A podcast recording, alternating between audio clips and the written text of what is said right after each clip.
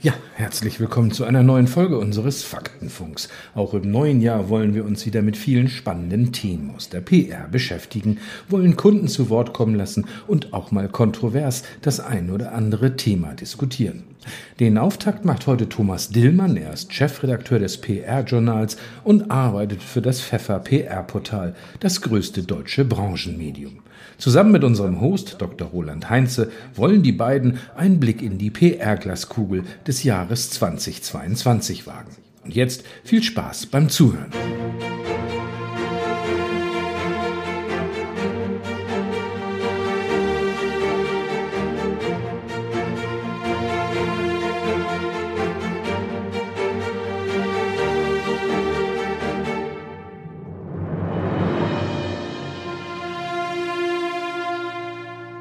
Ja, auch von mir natürlich ein herzliches Willkommen zu einer neuen Folge im Faktenkontor.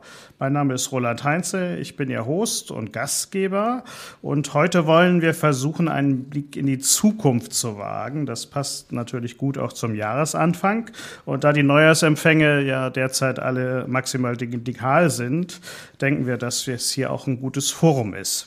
Ja, wir haben einen berufenen Gast, Thomas Dillmann, den Chefredakteur des PR-Journals dabei. Und ja, wer könnte hier besser den Nebel in der PR-Glaskugel lichten als er? Hallo erstmal, Herr Dillmann.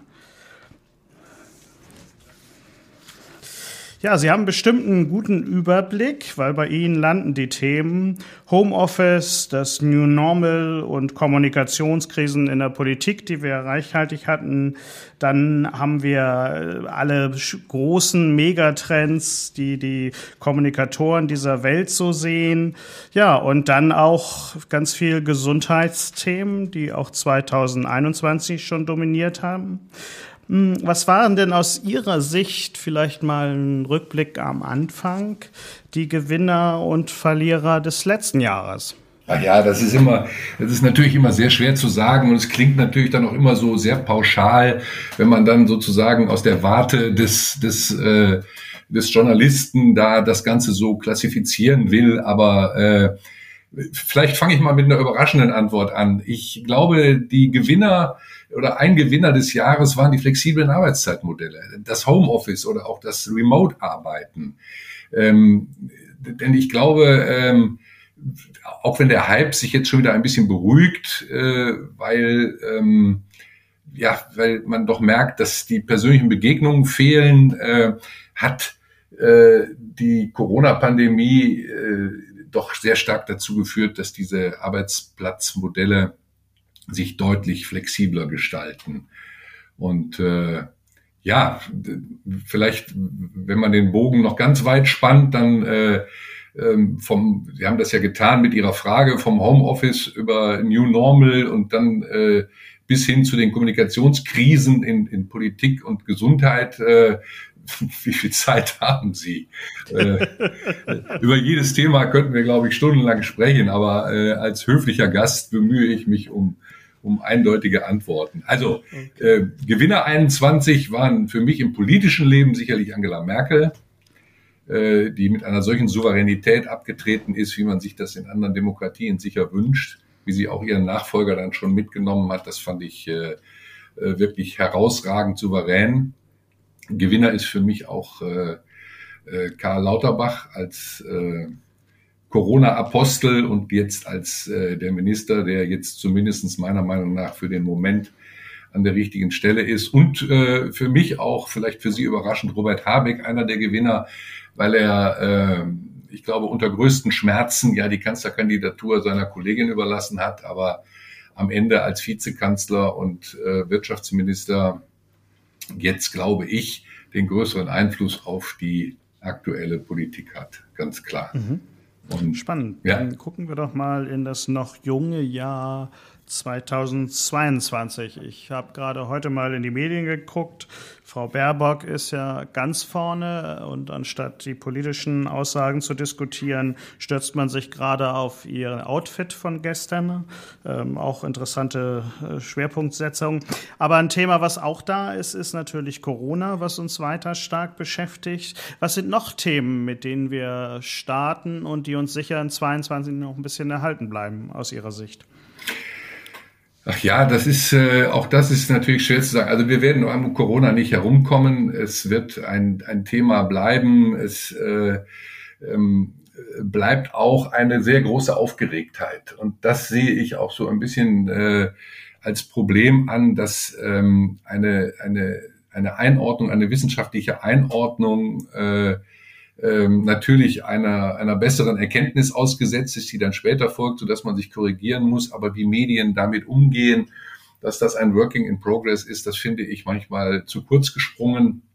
Und ich glaube, eine, eine, eine größere Ruhe, eine, eine Besonnenheit würde ganz generell der Kommunikation gut tun und auch den Medien.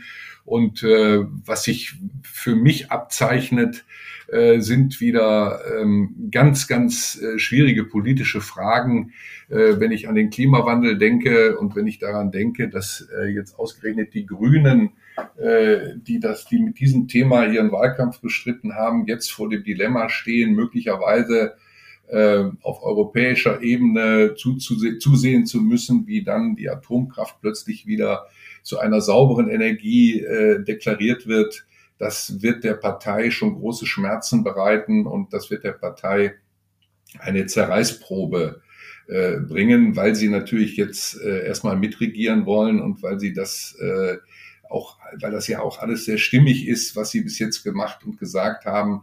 Aber da wird es dann eben schwierig und ähm, ja, und ganz generell äh, ist für mich auch ein ähm, ein ganz wichtiger Aspekt immer wieder unter dem kommunikativen Aspekt, dass nicht so viel von oben herab kommuniziert werden darf, sondern äh, das, das macht Herr Lauterbach, glaube ich, schon sehr klug, dass er sich auf die Ebene der Menschen begibt, dass er um Verständnis wirbt, dass er erklärt und ähm, ja, wie er das im Grunde auch aus der Opposition oder er war ja gar in dem Sinne gar kein Oppositionspolitiker, äh, wie er es aber im ganzen vergangenen Jahr in den ganzen Talkshows auch schon gemacht hat.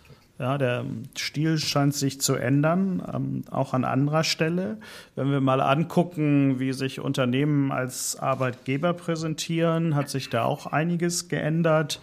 Ähm, und jetzt kommt noch ein anderer Trend hinzu, dass man nicht nur eine gute Arbeitgebermarke ist, sondern auch eine nachhaltige, auch kommunikativ. Ähm, wird das einer der Haupttrends des Jahres, mal von den anderen abgesehen? Ich glaube ja, denn ähm, wenn man Nachhaltigkeit äh, wirklich ernst nimmt, äh, dann sind Unternehmen in diesem gesellschaftlichen Klima, in dem wir uns befinden, auch unter dem Einfluss der neuen Regierung, äh, sicherlich aufgefordert, ähm, sagen wir mal, eine, ein, ein, zumindest Teilaspekte der Nachhaltigkeit nachzuweisen. Und äh, ähm, es gibt immer mehr Arbeitnehmer, die einem Unternehmen bestimmte Entwicklungen wie ein Greenwashing oder so nicht durchgehen lassen werden. Und deswegen glaube ich, ist es schon äh, wichtiger denn je, auch gerade bei diesem Thema Nachhaltigkeit glaubwürdig zu kommunizieren. Und äh, da glaube ich auch entsteht für die Agenturen, die wir ja im PR-Journal äh, immer ein bisschen stärker vielleicht im Auge haben, ein, ein Markt, äh, der bespielt werden kann. Mir ist zum Beispiel letzte Woche aufgefallen, das fand ich sehr interessant, dass eine Stuttgarter Agentur, die Agentur Follow Red, äh, ein spezielles Angebot äh, unterbreitet hat an den Markt, äh, wie man eine Veranstaltung nachhaltig ausrichtet. Also die haben ein Angebot gemacht, wie nachhaltige Veranstaltungen gehen. Und äh, das war für mich so der erste Ausschlag, das erste, was mir so in meinem Postkasten aufgefallen ist, äh, an, an, einer, an, an einem konkreten Angebot an den Markt, wie man sich da aufstellen kann und vielleicht auch muss, um da aufzufallen. Also das wollte ich mal hervorheben. Das ist spannend. Ähm, ich habe auch einen weiteren Dauerläufer, wo mich Ihre Einschätzung interessiert. Und das ist das Stichwort Newsroom. Nun könnte man ja fast denken, dass Corona den Newsroom gerettet hat, weil jetzt natürlich diese Infrastruktur und auch die digitalen Momente in der Kommunikation rasant an Bedeutung gewonnen haben. Ähm, ist das der neue Booster gewesen für den Newsroom oder wie sehen die da die Entwicklung? Also ich finde, bei muss, man muss bei bestimmten Begriffen und auch bei bestimmten Entwicklungen muss man manchmal mal zur Seite treten und versuchen, von der Seite drauf zu schauen, um, um, um zu ermessen oder um überhaupt äh, einschätzen zu können, wie wichtig das ist. Also worum geht's eigentlich? Meiner Meinung nach äh, ist ein Newsroom vor allen Dingen dafür da, eine in, in, einem, in einem weit gegliederten Unternehmen eine abgestimmte Kommunikation zu erzeugen. Eine Kommunikation, die möglicherweise Widersprüche zwischen dem Marketing und zwischen der Presseabteilung oder zwischen der äh, äh, Governance-Abteilung und der äh, produzierenden, äh, der, der, der produzierenden Einheit im Unternehmen äh, ausgleichen muss, um sozusagen wohlklingend, äh, überzeugend kommunizieren zu können. Und diese Anforderung, die ähm, gilt sicherlich ähm, für viele, auch größere Unternehmen, aber längst nicht für alle Unternehmen im Markt. Deswegen ist ein Newsroom noch lange kein Selbstzweck. Und deswegen glaube ich, dass da, wo er äh, etabliert ist, wo es äh, eingespielt ist, wo man die richtigen Strukturen geschaffen hat, äh, sicher ähm, sinnvoll ist, damit zu arbeiten. Aber äh, es gibt auch genauso gut Beispiele. Ich habe mich im letzten Jahr relativ stark mit dem Erzbistum Köln beschäftigt, wo vor drei, vier Jahren mit großem Getöse ein, ein wirklich ein, ein Newsroom eingerichtet worden ist, den ich auch schon mal selber sozusagen besuchen konnte. Und dann sieht man, welches Desaster an Kommunikation dort entstanden ist. Und dann nützt ihnen auch der beste äh, Newsroom nichts. Und äh, ja, aber wie auch immer, ich glaube, die Pandemie war da kein großer Booster. Ähm, es ist vielleicht in Pandemiezeiten schwieriger geworden, ähm, in einem solchen Newsroom physisch zusammenzukommen, aber äh, mit digitalen Mitteln lässt sich ja auch so eine Abstimmung erzeugen. Also Newsroom ist schon ein wichtiges Instrument, da wo es passt, aber das betrifft nicht die gesamte deutsche Wirtschaft. Okay, dann machen wir mal unseren Check weiter. Bleiben wir im Digitalen. Ähm, das Stichwort künstliche Intelligenz. Das ist für viele so eine Blackbox gewesen lange. Jetzt scheint es aber Einzug in viele Bereiche der PR zu erhalten, sei es äh, ein, eine KI, die Presseinformationen schreibt, Kommunikationsverhalten auswertet. Ohne Daten scheint nichts mehr zu gehen. Muss sich da der Nachwuchs drauf einstellen oder wie bewerten Sie die Entwicklung? Nein, ich glaube, da muss der Nachwuchs sich schon drauf einstellen, wobei nicht alle äh, Newcomer in der Branche jetzt noch ähm, äh, Mathematik hören müssen an der Hochschule, sondern äh, oder äh, äh, Datenanalyse, sondern ich glaube natürlich, dass Daten immer wichtiger werden und dass uns äh, die, ähm, ich sag mal, dass uns die fortgeschrittene IT-Technik auch dazu in der Lage versetzt, viel größere Datenmengen zu verarbeiten, zu analysieren. Da gibt es Instrumente, da kann man auch datenbasiert operieren. Das gilt im Media-Bereich, das gilt für äh, Kundenbetreuung, das äh, hilft sicherlich, Entwicklungen zu erkennen und zu analysieren, aber das ähm, äh, was am Ende, was, was es am Ende braucht, finde ich, ist, ist eine ähm, ein, eine vielfältige Persönlichkeit, die mit gesundem Menschenverstand daran geht, weil nicht alles ist mit Daten zu lösen. Und künstliche Intelligenz hilft viel. Ich behaupte aber, dass auch heute noch ähm, von künstlicher Intelligenz erstellte Texte äh, überarbeitet werden müssen.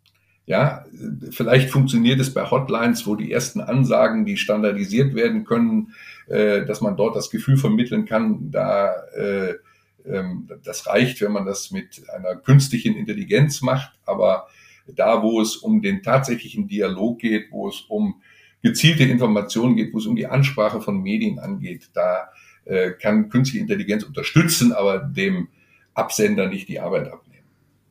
Ja, und da kommen wir ja zu dem Ausfluss äh, des Wissens, was man auf dem Wege oder mit Hilfe von künstlicher Intelligenz gewinnen kann.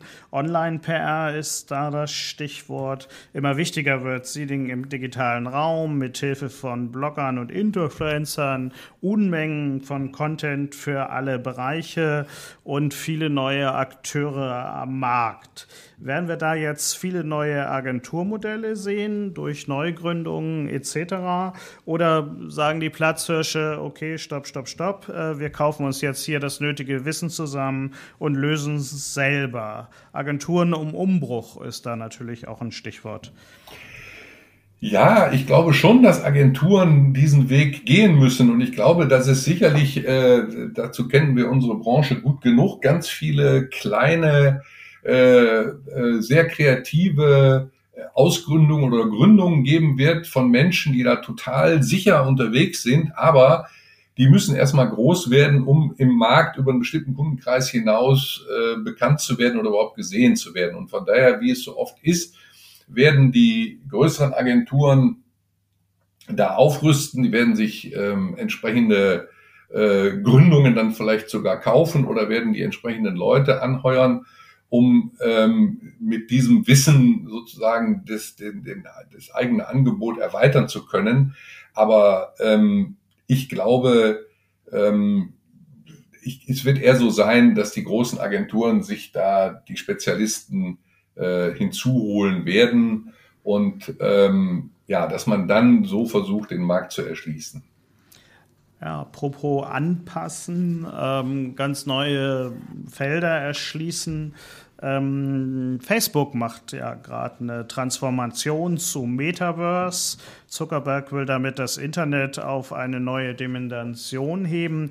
3D-Welten durch die VR-Brille. Ich war so ein bisschen äh, an Second Life erinnert, äh, nur viel, viel, viel größer. Ähm, was bedeutet das für die PR? Das Marketing hat ja schon Teile davon für sich entdeckt. Ähm, müssen wir jetzt nachziehen oder ist das eine große Blase? Ach, das kann ich wahnsinnig schwer. Also da bin ich, also ich bin kein Experte in diesem Thema, das will ich ganz offen sagen.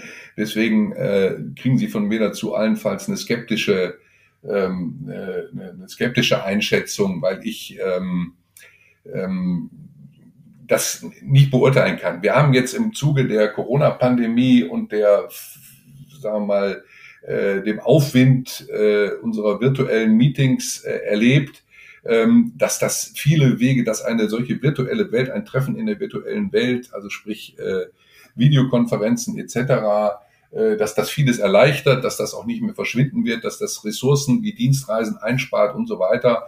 Und wenn ich das jetzt mal mal hochrechne auf große Meta-Ereignisse, auf Konzerte, auf Konferenzen, auf äh, große Zusammenkünfte, dann ist das sicherlich, äh, wenn das ausgereift ist, eine, wird das ein Markt werden und das wird auch einen, das wird auch einen Hype auslösen. Das kann man sich schon vorstellen. Aber ob das trägt, ob das nicht eine Blase ist, die dann auch wieder zerplatzt, äh, ob das ähm, dann in Dimensionen vordringt, wo ich mich sozusagen in meinem persönlichen Leben äh, darauf einlasse, ähm, ich glaube, da fragen Sie vielleicht auch mal jüngere Kollegen, wie die das einschätzen. Ich bin da sehr, sehr skeptisch. Okay. Ja, wir hatten jetzt so einige Trendthemen zu fassen und da äh, drängt sich zum Schluss eigentlich eine Frage auf. Ähm, da ist viel Hoffnung mit verbunden, aber wird aus Ihrer Sicht das Jahr 2022 zu einer extrem wachstumsstarken Jahr für PR-Agenturen?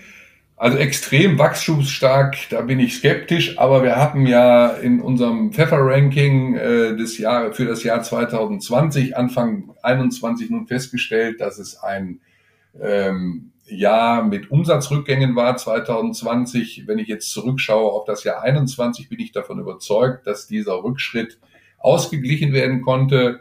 Und äh, wenn ich jetzt auf das Jahr 22 schaue, dann äh, bin ich relativ optimistisch, dass Agenturen ganz generell, ob jetzt klassische Marketingagenturen oder eben auch speziell unsere äh, PR-Agenturen, ähm, da immer noch äh, viel aufzuholen haben im Sinne von, das Geschäft liegen geblieben ist, das Unternehmen äh, die Unterstützung von Agenturen brauchen.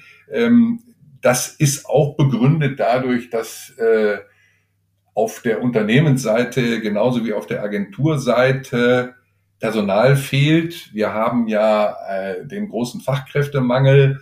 Äh, da sind Agenturen flexibler und wenn Agenturen es schaffen, diesen Fachkräftemangel für sich auszugleichen äh, und die Basis äh, schaffen, dann wird es Agenturen, PR-Agenturen gelingen, in diesem Jahr größere Wachstumsergebnisse zu erzielen. Davon bin ich also überzeugt. Also positive Prognose für ja. das kommende Pfeffer-Ranking und auch für das Ranking, was dann 2023 genau. rauskommt. Das ist schon mal gut für die Branche. Ich bedanke mich erstmal bei Ihnen, dass Sie heute Zeit für mich hatten, für das Gespräch. Waren spannende Themen, die wir, glaube ich, angesprochen haben. Und ich würde mich freuen, wenn wir uns hier vielleicht im Dezember einfach wieder treffen und mal draufschauen, was aus unseren Prognosen so geworden ist und was da überraschend äh, am Horizont erschienen ist. Wir werden das im Faktenpunkt auch über das Jahr begleiten. Das ist der Podcast der Faktenkontorgruppe. Mein Name ist Roland Heinze. Ich war Ihr Host und Gastgeber und freue mich auf den nächsten Podcast. Lieber Herr Heinze, vielen Dank für die Einladung. Ich hoffe, ähm, oder ich bin selber gespannt, wie sich das am Ende des Jahres darstellt. Und äh, ja, äh, es war schon spannend, mit Ihnen mal in die Glaskugel zu gucken. Vielen herzlichen Dank.